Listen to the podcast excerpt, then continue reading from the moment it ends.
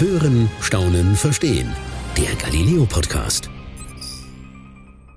Ich muss diese Podcast-Folge mit einem Geständnis beginnen. Es ist mir wirklich ein bisschen unangenehm und ich habe wirklich mit mir gerungen, ob ich sage, aber ich denke mir, ehrlich wird am längsten und deswegen sage ich das jetzt einfach.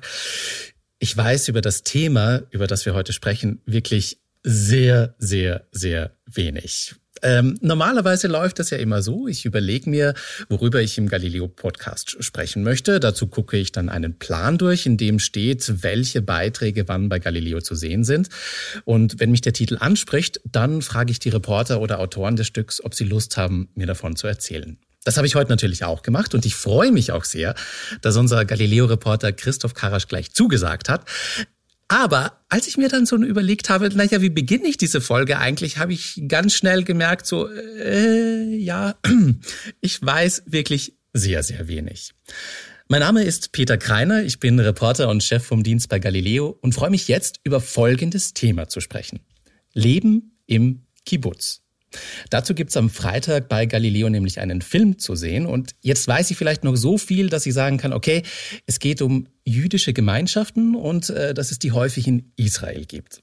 Dann endet aber mein Wissen leider. Aber Gott sei Dank ist Christoph Karasch zugeschalten, denn er hat für diesen Film ein paar Tage in einem Kibbutz verbracht. Und jetzt sage ich mal Hallo und freue mich sehr, dass du Zeit hast, Christoph. Peter, hallo. Danke für die Einladung. Ich möchte dir erst einmal die Scham nehmen. Das ist völlig okay. Ich, ich habe sehr mich gut. vor der Reise auch mit äh, Freunden, Bekannten, Kollegen unterhalten und da war es so ziemlich 50-50. Äh, die eine Hälfte hatte auch überhaupt gar keine Ahnung, hat davon sogar noch nie gehört, von einem Kibbutz. Und die andere wusste, wusste relativ genau, also basismäßig genau Bescheid, worum es sich um, äh, bei einem Kibbutz handelt. Dann klär uns mal auf, worum geht es dabei? Also ganz grundsätzlich kann man sagen, ist ein, ein Kibbutz eine äh, in sich geschlossene Gemeinde in Israel, da hast du vollkommen recht.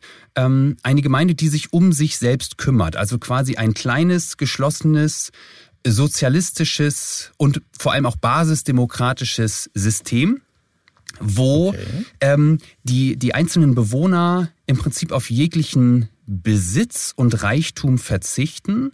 Alles fließt in den Kibbutz, in, in eine Gesamtkasse, wenn du so willst, und davon wird aber auch alles oder das meiste bezahlt, was eben so anfällt. Das Essen, das Wäschewaschen, die Kinderbetreuung, alles, was du dir vorstellen kannst, ist im Prinzip gemeinschaftlich organisiert. Jeder arbeitet seinen Teil oder trägt seinen Teil dazu bei, dass das System funktioniert und ähm, hat, muss dem anderen aber nichts neiden, weil ja alle gleich viel haben. Das ist die Grundidee im Kibbutz. Das hört sich nach einer sehr, sehr schönen Idee an, nach einem sehr hehren Ziel. Ja. Ähm, und ich muss dabei, um ehrlich zu sein, ein bisschen, ein bisschen an, an, an den Sozialismus denken, auch ein bisschen an Kommunismus, sage ich ganz ehrlich. Richtig. Aber äh, hat, hat das also liege ich da falsch? Nee, wahrscheinlich nicht. Ich habe einem der Bewohner, ähm, dem Zwer, genau diese Frage gestellt. Ich sag, sag mal, also gibt es das nicht als politisches System im ja. sehr großen Stile, das äh, in der Weltgeschichte schon mal besser oder sagen wir auch manchmal nicht ganz so gut funktioniert hat? Stichwort Kommunismus. Genau, und, genau. und er sagte auch, ja, genau das ist das äh, Problem seiner Ansicht nach, dass je größer du diese sehr idealistische Idee spinnst, desto weniger funktioniert sie.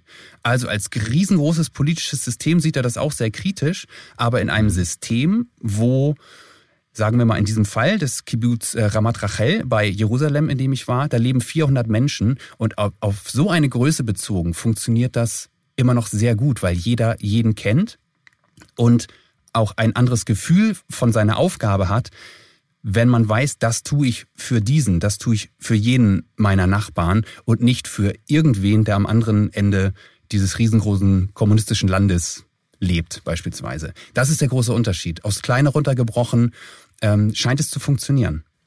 Das hört sich sehr, sehr spannend an. Und jetzt will ich mal im Detail wissen. Also, jetzt mal ganz, ganz äh, praktisch gesprochen, wie ging das für dich los? Um ehrlich zu sein, ich bin meine erste, mein erster Gedankengang war so, kann man denn momentan überhaupt schon wieder nach Israel reisen? Ganz offensichtlich ja. Also ganz offensichtlich ja. Das ist mit ein paar Einschränkungen zurzeit noch verbunden. Zum Beispiel musste ich ähm, die ersten 24 Stunden nach der Einreise noch in Quarantäne, weil am mhm. Flughafen in Tel Aviv ein PCR-Test gemacht wurde und bis der ausgewertet ist, sollte man sich eben äh, kontaktfrei sozusagen in sein Hotel begeben und dort bleiben, bis man das Ergebnis hat. Soweit, so gut, aber abgesehen davon äh, sprach oder spricht gegen das Reisen zum Beispiel nach Israel inzwischen gar nichts mehr. Was natürlich äh, schön ist, weil man mal wieder diese, diese anderen, diese, diese fremden, spannenden äh, Themen, wie zum Beispiel Kibbutz, äh, in Angriff nehmen kann. Eine Welt, die man so aus Deutschland wirklich einfach nicht kennt. Es gibt nicht diese gated Communities bei uns, so abgeschlossene, mit Schranken abgeschlossenen ähm, äh, Nachbarschaften. Und das war das erste, der erste Eindruck, den ich hatte. Es war alles verschrankt sozusagen. Okay. Alles, alles eingezäunt. Ähm, was vielleicht auch daran liegt, dass ähm, dieses Kibbutz Ramat Rachel nur 900 Meter von der Westbank, also von, von Palästina entfernt oh, lag. Also das, das ist nochmal ein viel größeres Thema, was wir hier heute vielleicht gar nicht unbedingt aufmachen wollen, aber ich nehme an, dass mhm. das einer der Gründe ist. Ähm, warum man sich in dem Kibbutz schon vor vielen Jahrzehnten dazu entschieden hat, das alles etwas mh, hm, verzäunter zu gestalten. So. Ich sehe jetzt aber, ich habe das Gefühl, das ist auch eher eine ländliche Gegend. Also wir sind in keinem städtischen, urbanen Umfeld. Wir waren mal in keinem städtischen, urbanen Umfeld, als 1926 Ramat Rachel gegründet wurde.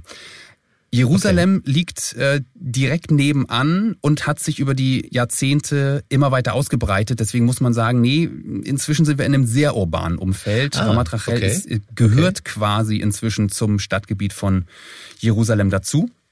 Mm, und man hat auch von jeder, von jedem, ähm, wie sagt man, Ausguck, Ausblickspunkt ja. ähm, vom äh, Kibbutz hat man auch einen tollen Blick auf Jerusalem. Also das, die, die ah, Lage ist fantastisch, liegt 800 okay. Meter hoch und man schaut so schön auf die, äh, auf, auf diese unglaublich faszinierende Stadt Jerusalem.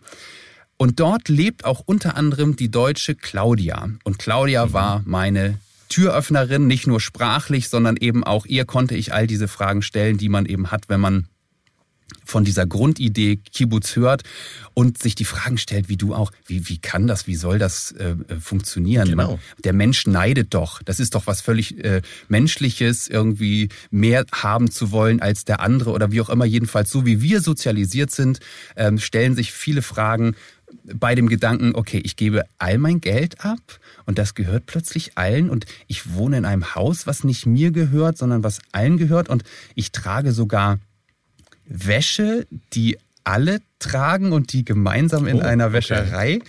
gewaschen werden. Also okay. ich, ich habe Fragen, liebe Claudia. So, so, so bin ich dort ja. angekommen ähm, und habe äh, diese mit 60erin äh, kennengelernt, die ursprünglich aus Stuttgart kommt und die okay. es in den 70er Jahren in dieses Kibbutz ähm, ge gezogen hat. Sie war auf Reisen, sie Ach, war spannend. jung, sie war vielleicht sogar ein bisschen hippie-mäßig drauf. Sie hat, also wann immer ich sie danach gefragt habe, hat sie etwas ausweichend reagiert, aber ich nehme an, sie war ein so ein, ein, ein freiheitsliebende junge Frau, die auf Reisen war und die ja diesen Kommunengedanken im Kibbutz, glaube ich, ganz spannend fand. Ob das jetzt auch mit freier Liebe und mit all, wir teilen wirklich alles zu tun hat, damals, 70er Hippie-Zeit, das weiß ich nicht genau. Hm, jedenfalls ist es so gekommen, dass Claudia wirklich für immer da geblieben ist. Die lebt seit fast 50 Jahren in diesem äh, Kibbutz Ramat Rachel und hat dort, naja klar, ihr Leben aufgebaut. Drei Kinder bekommen, die inzwischen alle erwachsen sind und auch, äh, kleiner Spoiler, nicht mehr im Kibbutz leben. Ähm, okay. Lebt dort mit ihrem äh, zweiten Mann eben in, in einer ähm, Gemeindeeinheit, in einem Haus und ähm, findet für sich genommen auch, dass das das perfekte Lebensmodell ist. Claudia hat dich dann quasi begleitet, diese Tage, die du da warst? Genau. Okay. Und hat mir alles mal gezeigt. Und der erste hm, Anlaufpunkt war witzigerweise die schon erwähnte Wäscherei. Es gibt also wirklich eine, eine Waschküche. Da stehen, ich habe sie jetzt nicht genau gezählt, so acht oder zehn von diesen riesigen Industriewaschmaschinen, wie man sie vielleicht aus einem aus einer Hotelwäscherei oder so kennt, also aus einem Bereich, wo viele, wo viel Wäsche jeden Tag gewaschen werden muss. Mm. Und tatsächlich war das früher so, äh, dass jedem, also dass jeder jedes Kleidungsstück getragen hat. Dort wurden okay. dann, also ist äh, zum Beispiel aus Kleiderspenden oder so wurden, kamen da kam ein Paket mit neuen Kleidern, mit Unterhosen, mit Socken, mit Jeans aus den USA oder wo auch immer her an. Und das gehörte dann allen und es wurde der Größe nach einfach an die Menschen verteilt, die, denen es eben passte. Ähm, und dass das wirklich so war, konnte ich mir gar nicht so richtig vorstellen. Vor allem, weil, weil dann, äh, dann nämlich doch der Neidgedanke irgendwann aufkam, sagte Claudia. Da hattest du dann, da hattest du dann in diesem Fundus so ein schönes äh, Blumen-Sommerkleid und ja. dann warst du morgens aber nicht schnell genug an der Wäscherei und dann hat deine olle Nachbarin an dem Tag dieses Kleid angezogen. Und da war der Tag für dich aber gelaufen. Okay. Äh, so, und deswegen, deswegen ist es ähm, eine sind der, das, die, ja? Sind das eigentlich neue Kleidungsstücke oder sind das, äh, sage ich jetzt mal, ähm, gespendete Kleidungsstücke? Also sowohl als oder? auch. Sowohl ah, als auch. Also es gibt tatsächlich auch dann Zeiten, in denen einfach neu angeschafft wurde Verstehe. für alle. Aber das ist eben längst Geschichte. Also ähm, inzwischen trägt jeder seine eigene Kleidung, äh, weil es vielleicht dann doch nicht so praktikabel ist oder je, je moderner, vielleicht je moderner das Leben wurde, desto größer waren dann eben doch auch die Ansprüche ja. auf Individualität, auf ne, eigenes Aussehen, es auf ich will nicht, dass die Nachbarin das Kleid trägt und es stresst mich, morgens als Erste in der Wäscherei zu sein, damit ich dieses Kleid. Äh, äh, genau, das denke ich mir nämlich auch, als du das erzählt hast, dachte ich mir so, ja, es ist natürlich ein schöner Gedanke, aber inzwischen, ich meine, Waschmaschinen kann fast inzwischen jeder zu Hause haben. Das mhm. ist kein, kein großes Problem mehr. Ein Schrank hat auch jeder zu Hause und dann allein, also schon allein von der Vorstellung, meine Kleidung da immer wieder hinzubringen müssen und wieder abholen zu müssen, würde mich so stressen, dass ich sagen würde, ach komm, ich lasse es einfach bei mir liegen und ich ziehe es morgen nochmal an. Witzig. Im Grunde ja das, was ich auch zu Hause mache. Ich, ich habe da einen anderen Gedanken. Gedanken. Ich würde jeden Tag, nicht jeden Tag, aber wann immer ich einen Berg Wäsche habe, würde ich den selbstverständlich zur Wäscherei bringen, denn ich muss dann ja nicht selber waschen. Ich ja, das stimmt. Da ich kriege das ja gebügelt ja, und getrocknet, ja. kriege ich das wieder zurück und habe sozusagen mit diesem Part des, des Haushaltsführens gar keinen Stress. Finde ich super angenehm. Da hast du recht, ja, ich gebe dir schon recht. Ja, es hat natürlich, ja, Wäschewaschen hat so seine Seiten, die keinen Spaß machen. Aber ja, es ja, vielleicht sollte ich es einfach mal ausprobieren und keine Ahnung, meine Wäsche einfach mal zur Wäscherei bringen. Aber um ehrlich zu sein, wäre mir das hier in Deutschland ein bisschen zu teuer. Da. Das kostet ja. zu viel Geld. Voll, also insofern, richtig. ja. Das, das verstehe ich auch gut und das ist immer, immer ein großer Punkt. Was würde der ganze Spaß eigentlich kosten, wenn wir das individuell, wie wir sind, bei uns machen würden? Da könnte sich das natürlich keiner leisten. Nächstes Beispiel ist es gibt ein Kibbutz-Restaurant, ein, mhm. ein, ein, sagen wir, Speisesaal. Das hat jetzt nichts von einem super charmanten Restaurant, sondern eher was von so einer Firmenkantine oder so. okay. Aber dort jedenfalls wird für alle Menschen jeden Tag gekocht. In großen Mengen. Äh, und du sparst dir im Prinzip, also du hast einen ausgewogenen Speiseplan, jeden Tag gibt's was anderes, das kannst du auch die Woche über immer schon gucken, was noch so auf dich wartet an kulinarischen Leckerheiten.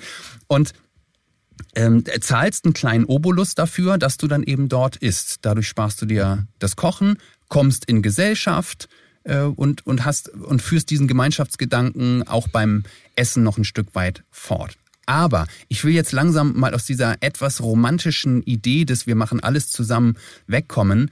Das mhm. ist inzwischen auch gar nicht mehr so an der Tagesordnung. Also, okay. Äh, als das, als das äh, der Kibbutz damals gegründet wurde, das, die, die Geschichte geht ja auf, ähm, auf die äh, Einwanderung von Juden zurück, die auch irgendwie auf der Suche nach ihrem eigenen Land waren und bis heute ja auch sind. Und da kam diese, diese Gemeinschaftsidee auf, hey, hier kann ja gerade gar nicht jeder eine eigene Küche haben, eine eigene ja. Wäscherei haben, einen ja. eigenen äh, oder, oder ich kann mich auch nicht selber komplett um die Kinderbetreuung kümmern. So. Und so hat man sich ja in diesen Communities zusammengefunden und gesagt, hey, wie wäre es denn, wenn wir das teilen? Da haben ja alle was von. Nicht jeder muss sich einzeln kümmern, sondern wir machen ähm, wir machen hier das große Fass auf und, und, und, und denken gemeinschaftlich. Das ist ja die Grundidee gewesen. Mhm. Aber ja, das Leben geht voran. Und das ist eben, also der Wunsch nach Individualität, das habe ich da von Claudia und auch von einigen anderen MitbewohnerInnen äh, festgestellt, der hört auch an der Kibbutz-Tür nicht auf.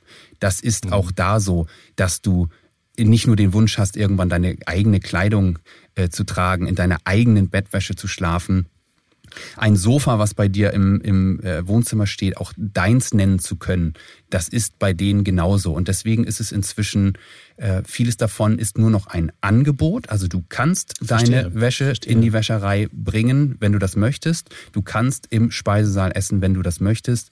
Ähm, aber du musst es eben längst nicht mehr machen. Und an Claudia hat man auch gesehen, dass sie äh, gut vernetzt ist, gute Freunde, Freundschaften auch im Kibbutz hat, aber dass sie auch total froh ist, und das kann, glaube ich, jeder von uns nachvollziehen, wenn sie dann nachmittags auch mal die eigene Tür zumachen kann und für sich ist.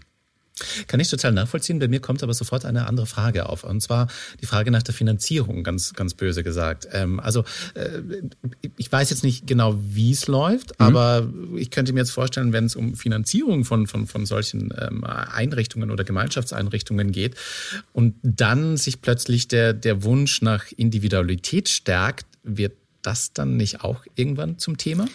Geld ist einer der ganz zentralen Punkte im Kibbutz okay. und in unser aller Leben. Also wenn wir mal ganz ehrlich zu uns sind, sind wir ja leider, leider Geld getrieben. Weil wir ja. Geld zum Leben brauchen, wurde uns eingetrichtert, seitdem wir auf der Welt sind und auch die Generation davor, dass man in der Schule gut sein muss, um einen guten Beruf zu haben, durch den man viel Geld verdient, damit man sich dann, okay, von mir aus erstmal das Nötigste kaufen kann, aber dann, und da sind wir auch wieder bei Individualisierung, uns natürlich auch irgendwie abheben können. Dadurch, dass mhm. wir uns ein bisschen mehr leisten können als, als der andere oder so. Das ist leider ein, ein ungesunder, aber ein tief verwurzelter Gedanke in uns drin, wenn wir ganz ehrlich in uns reinhören. Ja, da so. stimme ich dir vollkommen zu. Und die Idee im Kibbutz ist, das abzulegen. Und ähm, ich finde das die Idee total spannend. Jeder, der dort arbeitet, im Kibbutz oder auch manchmal im Übrigen außerhalb des Kibbutz. Also es gibt auch Menschen, die haben ganz normale hm, Jobs okay. in der, was weiß ich, in einer Werbeagentur oder die sind Anwalt draußen in Jerusalem. Das gibt es auch. Aber die geben das, was sie verdienen, im Kibbutz ab. Und dafür bekommt jeder alles? Also Alles. das komplette Einkommen? Ja, du okay, gibst Wahnsinn. dein Einkommen ab, denn das soll hinter der Kibbutzpforte keine Rolle mehr spielen. Okay. Hinter der Kibbutzpforte bekommt jeden Monat jeder ein Taschengeld ausgezahlt. Gleich viel oder unterschiedlich? Jeder viel? gleich viel. Und ob du okay. nämlich dann der Hotelmanager im Kibbutz-eigenen Hotel bist oder du bist eben in Anführungszeichen nur die Reinigungskraft in der Wäscherei, hm. spielt dann keine Rolle mehr. Und das ist ja total spannend, dass du diesen, diesen Erfolgsdruck innerhalb des Kibbutz nicht hast, sondern jeder hat gleich viel Geld und zahlt für ein Kilo Wäsche äh, zwei Schekel, das sind 50 Cent. Oder zahlt für eine Mahlzeit in diesem Speisesaal ähm, habe ich jetzt gerade gar nicht mehr im Kopf, ich glaube so 10 Schekel, 2,50 Euro mhm. umgerechnet. Mhm. Jeder hat das gleiche Einkommen, das gleiche Auskommen mh, innerhalb dieses Kibbutz. Und da, äh, und da, ich habe es nicht komplett durch, zu Ende denken können, aber da wird zumindest dieser, dieser Neidfaktor deutlich runtergeschraubt, dadurch, dass das Geld plötzlich keine Rolle mehr spielt in deinem zwischenmenschlichen Dasein. Das heißt aber im Grunde auch, äh, wer immer dieses Geld verwaltet, da herrscht ein großes Vertrauen auch ähm, zu denjenigen hin, die das verwalten, oder? Ja, aber ich glaube, das äh, spielt wirklich keine große Rolle. Okay. Das ist okay. sicher verwaltet. Ich, ich, okay. Also dieses Kibbutz wird bald 100 Jahre alt. Ähm, das stimmt. Also das stimmt. es wird sich etabliert haben. Das wird, glaube ich, einfach wirklich nicht, nicht wichtig sein. Das Vertrauen ist da. Weißt du, also wie, wie das überhaupt organisiert ist? Also werden da die Leute gewählt, die, sage ich mal, das ganze Organisatorische machen? Oder wie läuft das eigentlich ab? Ich glaube, in die Verwaltung wächst man rein. Das ist natürlich auch alles okay. so relativ familiär äh, gewachsen. Das Tolle mhm. wiederum ist aber, dass je nach Verfügbarkeit, sagen wir mal so, je, da gibt es ja auch äh, ähm, ähm weiß ich nicht, fünf Arbeitsplätze im Kindergarten und wenn die voll besetzt sind, dann ist es schwer, vielleicht noch einen sechsten, siebten, achten, der auch jetzt gerade Lust auf Kindergarten hat, dort noch zu beschäftigen. Aber so ganz generell ähm, ist das ist der schöne Gedanke, dass du alles machen kannst. Und wenn du dich äh, für die Verwaltung des Kibbutz interessierst, dann ist das eben ein Job, den du innerhalb des Kibbutz äh, Verbunds machen kannst. Wenn du gerade Lust auf Kinderbetreuung hast, dann kannst du dich eben in dem Kindergarten bewerben oder wenn du dann auch mal sagst, nee, das ist mir echt ein bisschen zu laut mit den Kindern. Ich würde gern mehr kochen, dann kannst du auch in dem Speisesaal äh, für das Essen zuständig sein. Und so hat es Claudia im Übrigen auch gemacht. Die hat viele Jahre in der Wäscherei gelebt. Äh, nicht, nee, das nicht, nicht gelebt, äh, sondern gearbeitet und ähm, ist dann in den Kindergarten gewechselt, weil sie sagte, Mensch, irgendwie ich, habe ich jetzt auch mal Lust drauf. Und so hast du so einen kleinen Mikrokosmos, in dem du mit Abstrichen alles werden kannst, worauf du gerade so Lust hast. Ich sag ganz ehrlich, es wirkt so, also es wirkt wunderschön, mhm. die Vorstellung. Ich versuche das auch genauso mir, aufzubauen, im Übrigen. Ich, ich, tue, ich tue mir so schwer zu glauben, dass das im Alltag wirklich immer so funktioniert. Ja. Also ich sag ganz ehrlich, wir sind Menschen. Wir haben nicht, wir sind nicht jeden Tag gut drauf. Und es gibt Tage, wo man schlecht drauf ist. Ja. Und da, da geht, da, da wird man doch schnell mal irgendwie neidisch. Oder da, da wird doch mal schnell irgendwie gesagt, na ja, ähm, keine Ahnung, ich bin, keine Ahnung, da draußen, weiß ich nicht, Anwalt und ich bringe wesentlich mehr Geld ein und so weiter. Also ja. passiert das wirklich nicht? Also ich, ich habe versucht, das jetzt so, so schön wie möglich aufzubauen, um jetzt zum großen Aber zu kommen. Verstehe. Ähm, natürlich ist dort nicht alles perfekt. Es ist nicht das Paradies. Also wenn man dort durchläuft durch, dieses, durch diesen Kibbutz, um das vielleicht auch sich optisch mal ein bisschen vorstellen zu können, sieht es schon aus wie so ein ähm, Hotelclub. Also wie okay. so ein Robinson-Club oder, oder wie so ein Bungalow-Campingplatz oder so mit so gepflegten Wegen. Alles ist autofrei, es sind Gehwege und links und rechts stehen eben äh, Bungalows. Ja, in der Regel sind es tatsächlich Bungalows, in denen dann die mhm. Menschen leben. Also so sieht es aus, so muss man sich das grundsätzlich ähm, vorstellen. Aber wie man sich das auch schon denken kann, wenn man zum Beispiel in Deutschland auf dem Dorf groß geworden ist, ist das natürlich nicht alles flauschig, weil ja jeder jeden kennt. Jeder weiß alles über jeden oder meint manchmal auch Dinge zu wissen. Das heißt, mhm. das, das Gerede ist da natürlich auch vorhanden. Und eine der Grundideen im Kibbutz ist ja auch diese, ist ja diese Basisdemokratie. Das mhm. heißt, alles, was verändert werden soll, ob das jetzt eine große Grundordnung ist, die verändert werden soll, ob das ein neuer Spielplatz sein soll, über den diskutiert wird, oder ob das neue Mitglieder sind, die in den Kibbutzverbund aufgenommen werden, alle stimmen über alles ab. Und die Diskussion die kannst du dir, glaube ich, vorstellen. In, oh ja. Bei dem einen oder also da, du hast ja, Claudia hat gesagt, du hast da in diesem Kibbutz einen Spiegel der Gesellschaft. Du hast die linke Front, dann hast du den rechten Flügel, dann hast du die gemäßigte Mitte, du hast religiöse Menschen, du hast welche, mit die mit Religion überhaupt nichts am Hut haben. Du hast alle Menschen, die ja bei uns auch in einer Demokratie manchmal schwer zu vereinen sind. Äh, aber das im Kleinen, im, im, im, im großen Saal jede Woche zu sitzen und zu diskutieren, da hast du natürlich immer welche, mit denen du gar nicht übereinkommst. Du hast Menschen, das ist sehr viel direkter immer ja. dann quasi aus. Es ist dann nicht mehr. Da so ist das große Ganze dann vielleicht ja. sogar schon in der Demokratie vielleicht sogar angenehmer, weil du ja, nicht jedem ins Gesicht schauen genau, musst. Ja, genau. richtig. Das so dreht sich dann Wahnsinn. mal wieder um. Ähm, und das ist natürlich äh, mitunter kräftezehrend. Aber sind da dann wirklich auch immer noch quasi, sage ich jetzt mal, die ganze Gemeinschaft immer mit dabei? Weil, äh, um ehrlich zu sein, ja, wenn ich jetzt so du hast gerade den Vergleich auch gemacht so mit, mit, mit, mit Dorf am Land. Ich sag's ganz ehrlich, ich komme auch von einem Dorf am Land. Ich war aber nie bei irgendeiner so Versammlung, sage ich dir ganz ehrlich, weil ich mir immer so dachte, so, pff, ah, ja. interessiert mich eigentlich. Dann ist das vielleicht der grundsätzliche Unterschied, dass du auf dem Dorf noch die Wahl hast. Im Kibbutz, im Kibbutz gehört's natürlich dazu. Also es wird äh, okay. mitunter auch erwartet, dass du dich an an Diskussionen beteiligst. Auch da steht niemand mit der, mit der Stechuhr daneben oder hier mit so einer Abhakliste, ob jetzt wirklich jeder Einzelne äh, wirklich mhm. da ist. Aber es wird natürlich erwartet, dass du dich an diesem gemeinschaftlichen Prozess auch ähm, auch beteiligst. Genauso, wenn du als, als neuer Mensch äh, reinkommen möchtest in den Kibbutz. Der Zwer, von dem ich eben schon erzählt hatte, der ja. diesen Kommunismusvergleich auch ein bisschen ähm, ja. relativiert hat, der ist zum Beispiel nur eingeheiratet.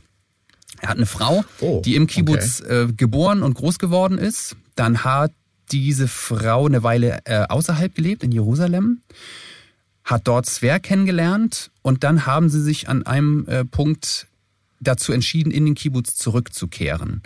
Und für Zwer bedeutet das, der kann nicht einfach sagen, hier, moin, ich gehöre jetzt dazu, guten Tag, mhm. sondern mhm. der muss erstmal auf Bewährung. Zwei ja. Jahre muss der sich bewähren. Und dann kannst du dir vorstellen, wie der äh, und unter was für einer Beobachtung der steht. Und der hat natürlich dann ein Interesse daran, bei diesen Diskussionen dabei zu sein, sich möglichst gut zu stellen, mit wem auch immer natürlich, man sich da jetzt gerade gut stellen muss. Er möchte eine, natürlich. er macht nochmal extra die Gartenarbeit beim Nachbarn, damit, äh, äh, na klar, er gut auffällt. Und dann wird nach zwei Jahren nämlich abgestimmt und das stelle ich mir fies vor. Oh mein Gott, ja, das habe ich mir auch gerade gedacht. Ja. So diese Vorstellung davor zu stehen oh. und zu sagen, so, wie der so, kleine wir Junge. Stimmen, ja, wir stimmen jetzt über dich ab, ob du in unsere Gemeinschaft passt oder nicht. Ja. Boah, das ist ja boah, super hart. Das ne? ist schon hart. Das und er, ist echt hart. Er hatte diese, diese Bewährungsphase jetzt gerade hinter sich, als wir ihn äh, besucht haben und er hat sozusagen gerade das Go bekommen. Es muss, wenn ich mich richtig erinnere, eine Zweidrittelmehrheit äh, muss er für mhm. sich gewinnen können, dann darf er bleiben. Beziehungsweise stimmt es gar nicht so. Selbst wenn er keine Mehrheit bekommt, dürfte er bleiben. Aber er sagt auch ganz ehrlich, das willst du dann nicht. Wenn zwei Drittel ja. oder, oder auch ein Dreiviertel ja. oder so gegen dich sind, dann möchtest du an diesem Ort ja nicht leben. Und das ist auch ein ganz grundsätzlicher Unterschied. Äh, es wird vielleicht auf dem deutschen Dorf viel getuschelt, aber du kriegst niemals dieses genaue Abbild, ja. wer ist für mich, wer ist gegen mich. Ja, das passiert im Kibbutz. Ähm, jetzt, äh, jetzt, jetzt äh, wie hieß er nochmal? Ich habe seinen Namen Zwer, ist, ist schwieriger Name. Z-V-E-R. Zwer. Habe ich es jetzt richtig verstanden? Quasi, er, er ist vorher, hat er eigentlich in keinem Kibbutz gelebt, aber zieht jetzt mehr oder weniger mit seiner Frau oder ist er quasi mit seiner Frau eingezogen? Richtig, ja, ganz genau. Mit Familie, mit Kindern. War das denn für ihn, war das denn für ihn, sag ich mal, wie fiel ihm diese Entscheidung? Weil das ist natürlich schon, also wenn ich jetzt dran denke, der Partner verlangt von einer, oder was heißt verlangen, aber der Partner sagt, ich würde gerne im Kibbutz leben. Ähm, ich wäre mir da nicht so sicher, ob ich da sofort sagen würde, so, ja, okay, lass uns das mal probieren. Hast du mit ihm da mal drüber gesprochen? Ja, ähm, er hat auch außerhalb ähm, einen ganz guten Job gehabt. Er war zum Beispiel mhm. Touristenführer in Jerusalem, was zu also vor Corona-Zeiten einfach ein wahnsinnig lukrativer Job war. Das ist ja. ja. immer die Frage, die du dir stellen musst. Ich habe einen gut bezahlten Job außerhalb und ich entscheide mich jetzt dafür, das aufzugeben. Also auch rein finanziell mal wieder. Das ist nun mal einfach eine der, der großen mhm. Entscheidungen, die wir dann in unserem Leben oder die so jemand in, in seinem Leben treffen muss. Ich verzichte also auf dieses Geld. Warum nochmal genau? Und er hat aber den Absprung geschafft. Also er hat das, das Positive daran gesehen sowohl finanziell als auch von dem, was dir in dem Kibbutz geboten wird. Das könnte wirklich das, in Anführungszeichen, bessere Leben für mich und meine äh, Familie sein. Denn mhm. du musst ja so ganz grundsätzlich um nichts mehr Sorgen machen. Es ist für alles gesorgt. Um die Kinderbetreuung, auch um die, um die Schulbildung. Ähm, du kannst dir sicher sein, dass du nicht arbeitslos bist. Du, du wirst auf jeden Fall immer genug Essen haben. Und das sind ja die Grundbedürfnisse. Absolut, die sind, die sind gesichert. Und das wenn du dahinter einen Haken setzen kannst, dann klingt das erstmal nicht nach einem schlechten Leben. Das würde ich auch genauso sagen. Da stimme ich dir vollkommen zu. Und jetzt kommt ein Punkt, als du das beschrieben hast, dachte ich mir eigentlich gerade, dass für mich auch äh, tatsächlich zu einem schönen Leben dazu gehört, ist Urlaub. ja. Können, können die Menschen im Kibbutz einfach mal, keine Ahnung, zwei Wochen wohin fahren? Äh, klar können sie, also sie sind, es sind ja freie Menschen.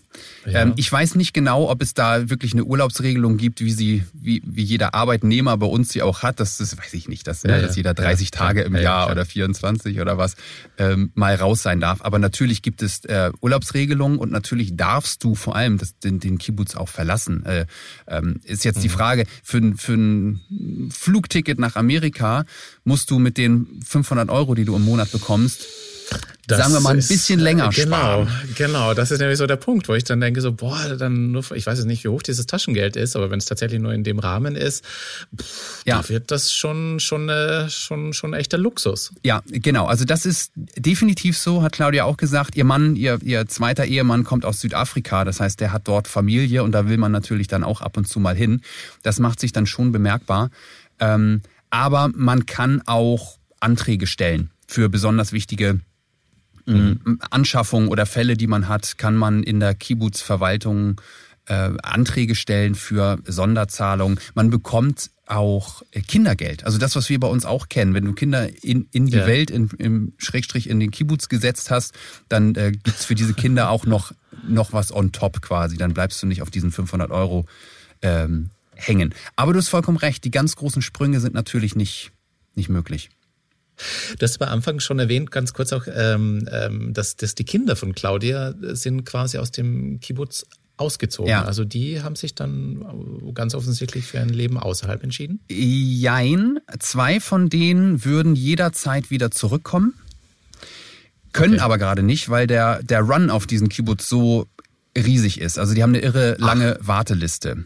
Ach, äh, okay. Das ist ganz interessant, weil es gibt ein großes Kibbutz-Sterben. So allgemein in Israel gibt es einige, die Nachwuchsprobleme haben. Auf Ramat Rachel trifft das nicht zu. Also die haben eine lange Warteliste und diese Warteliste besteht nicht nur aus, äh, sagen wir mal, fremden Menschen, die gerne in diesem Kibbutz leben möchten, sondern vor allem aus Familienangehörigen von ne, des Nachwuchses, mhm. Menschen, die dann mhm. irgendwann erwachsen mhm. wurden, aus mhm. dem Kibbutz raus sind, weil sie doch mal die die große weite okay. Welt ja. in welcher Form auch immer kennenlernen wollten und dann aber gesehen haben, hm, Ach, war schon ganz okay. schön im Kibbutz.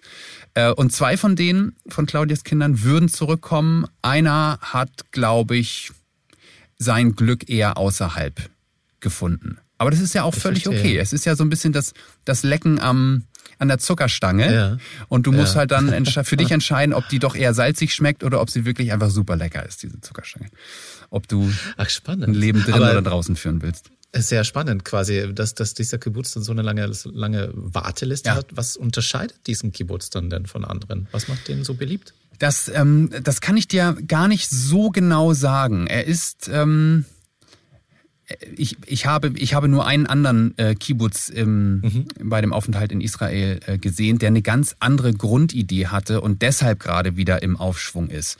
Also durch dieses Kibbutz-Sterben, was man in ganz Israel beobachten kann. Da muss, muss man sich Gedanken machen, was machen wir mit dem Platz, was machen wir mit diesen Orten. Und eine der Ideen war, dass man äh, Israel bzw. Tel Aviv ist ja das äh, die, die Start-up-Metropole, ja, dass ja. man also jungen Unternehmern mit Start-ups anbietet, zieht doch mal hier in unseren Kibbutz, da habt ihr eine Infrastruktur, die ihr sonst nirgends hättet oder schon gar nicht zu dem Preis, weil Tel Aviv äh, letztes Jahr im Übrigen auch die teuerste Stadt der Welt äh, gewählt oh, wurde. Da, ist, da kannst okay, du dir das, ja, da kann man sich die, die, das Start-up-Dasein kaum noch leisten.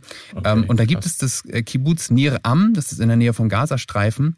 Äh, da wird angeboten, gefördert zu werden als Startup, wenn du dort einziehst und hast eben ein Startup-Umfeld und wohnst dort auch gleichzeitig. Ähm, das ist also eine, eine Idee, äh, das Ganze auch auf ein neues Level zu heben, weil dieses, dieser Kibbutz sonst möglicherweise heute schon gar nicht mehr existieren würde. Sehr, sehr spannend. Ich muss ganz ehrlich gestehen, ich war am Anfang so ein bisschen, als du gesagt hast, ähm, ähm, es geht sehr um dieses Gemeinschaftliche, kam in mir unweigerlich die Frage auf, ich glaube, dass es dahin wieder einen Trend gibt. Deswegen überrascht es mich gar nicht so sehr, dass es äh, da auch, auch, auch wieder Wartelisten hingibt. Denn genau dieses Argument, das du, das du vorhin äh, gebracht hast, so quasi dies, diese Sicherheit und zu sagen, okay, ich, ich habe einfach, äh, weiß ich nicht, eine Versorgung da und ich habe irgendwie auch eine Gemeinschaft da, die sich im Zweifelsfall um mich kümmert. Mhm. Ich, ich, ich glaube, dass das mehr und mehr Bedeutung wieder bekommt in unserer Gesellschaft. Denn es ist äh, ganz ehrlich so, auch wenn man so nach Deutschland blickt, man muss sich schon echt um viele Sachen kümmern. Und, und gerade so, sage ich mal, ähm, jetzt, jetzt auch aus, aus, aus meinem Bild heraus, ich lebe weit entfernt von meinen Eltern quasi. Also das sind viele hunderte Kilometer von meinem Ursprungsort, wo ich herkomme in mhm. Österreich, ähm, entfernt. Ähm, es ist quasi so, jetzt wenn ich jetzt Kinder hätte, ich könnte leider nicht einfach so mal bei meinen Eltern anrufen und sagen, könntet ihr bitte mal auf meine Kinder aufpassen, ähm, sondern ich müsste mich ganz anders organisieren. Und allein dieses Gefühl zu wissen, okay, das sind Menschen, auf die, die die, irgendwie da sind und auf die ich mich verlassen kann. Ich kann das total nachvollziehen, dass das seinen Reiz hat. Ja, und jetzt sage ich noch mal was. Wir sind schon viel näher wieder dran an so einer Idee, wie im Kibbutz herrscht, als ja. wir manchmal ahnen. Denn wir, wir fangen ja in unserem anonymen Stadt- oder Landleben, völlig egal, fangen wir ja wieder an zu teilen. Carsharing, irgendwelche Fahrradflotten, die am Bahnhof stehen, die sich jeder nehmen kann, ähm, Coworking an, Spaces und so. Genau, und ich denke auch an neue Arten der Wohngemeinschaft, die mehr und mehr auch in Deutschland entstehen, ja. wo tatsächlich genau wieder das im Mittelpunkt steht, wo es Gemeinschaftsräume gibt und wo es ein gewisses Gemeinschaftsbewusstsein gibt. Genau, und deswegen ist diese sehr traditionelle Idee vom Kibbutz vielleicht auf die heutige Zeit gar nicht so out of time, ähm, wie das erstmal wirkt. Das ist wirklich spannend. Was nimmst du von dich, für dich mit, von, von, von diesen Begegnungen, von dieser Reise? Ich bin nach wie vor auch äh, zerrissen sozusagen und äh, äh, wüsste gar nicht, also könnte ich wirklich in einem Kibbutz leben? Ich weiß es nicht, weil ich eben diese, diese krasse, erfolgsorientierte Sozialisierung bekommen habe, die jeder von mhm. uns in diesem Land bekommen hat. Punkt. So, da, da komme ja. da komm ja. ich auch nicht ohne weiteres einfach so raus. Ähm, ja. Ich habe aber trotzdem gemerkt, dass die Grundidee total schön ist. Und wenn ich das jetzt mal so auf meinen Lebensraum übertragen würde, dann könnte ich mir das in einem kleinen Rahmen durchaus vorstellen. Also so ein alter, äh, ein alter Bauernhof. Ja, genau. Ein paar coole genau Leute. Das Bild hatte ich auch. Oder? Also ja, jeder genau. hat so ja, seine, genau. seine genau. Aufgaben, damit das große Ganze funktioniert. Und dann könnte man da, glaube ich, wirklich eine richtig gute Zeit haben. Ich sag dir aber auch, abschließend, ganz ehrlich, mein Geld darf auch irgendwie mein Geld bleiben. Ganz ehrlich. Ja, da bin ich auch wieder voll ist, bei dir. Das ist, ist ja so, nun mal ja, so. Es ist, da muss man auch nicht eitel sein. Ja, vielleicht ist es auch ein bisschen diese Prägung, die du auch tatsächlich angesprochen hast. Oder man ist halt auch ein bisschen geprägt, ja, arbeite was, dann leist du was, dann kannst du, kannst du dir auch was gönnen dafür. Ja. Es ist, ja. Nicht, dass ähm, das gesund ist, aber es ist tief in uns drin, muss mal so gesagt werden. Absolut, da gebe ich dir recht. Aber sehr spannende, sehr spannende Einblicke und auch sehr, sehr spannende Gedanken. Ähm, es arbeitet auch in mir, ja. du wahrscheinlich schon, schon, schon so ein bisschen mitkriegst. Man, man beginnt unweigerlich darüber nachzudenken. Ja, sehr spannend. Das passiert auf jeden Fall. Christoph, ähm, Vielen Dank für diese Gedankenanstöße und, und für, für, für deine Erfahrungen, die du hier mit uns geteilt hast. Ähm, sehr gerne. eine Freude, mit dir zu sprechen. Ja, das kann ich nur zurückgeben. Hat mich sehr gefreut, mal wieder hier im Galileo-Podcast zu sein. Das machen wir mal wieder, Peter. Auf alle Fälle, auf alle Fälle. äh, den Film zu Christophs Tagen im Kibbutz, äh, den gibt's übrigens am Freitag, dem 4. März bei Galileo zu sehen. Also unbedingt einschalten oder einfach einen Blick auf unsere Website werfen. Bis dahin, alles Gute und Tschüss. Das war's für heute beim Galileo Podcast. Mehr von Galileo gibt's in der Galileo App, auf Galileo TV, in unserem YouTube-Kanal und natürlich täglich um 19.05 Uhr auf Pro 7.